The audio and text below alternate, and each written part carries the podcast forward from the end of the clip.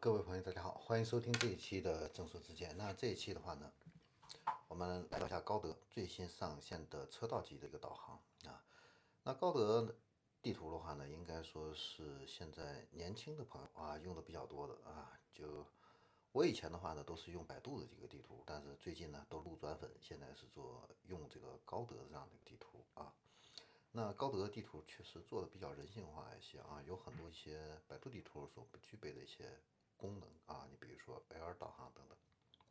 前一段时间推出的。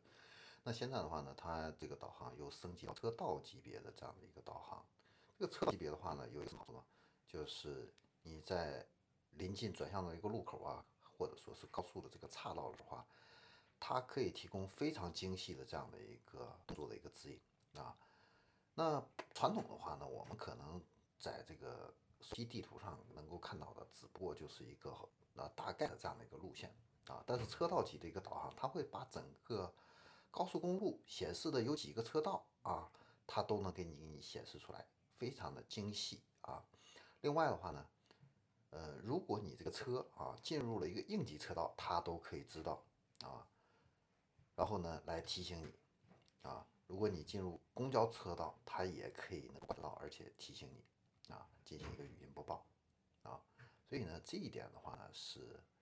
呃非常好的这样的一个功能啊。而且的话呢，如果你要变道的话呢，它还能够知道你现在是处在哪个车道啊，适不适合变道啊，啊，避免你这样的一个违章的一个行驶啊。所以呢，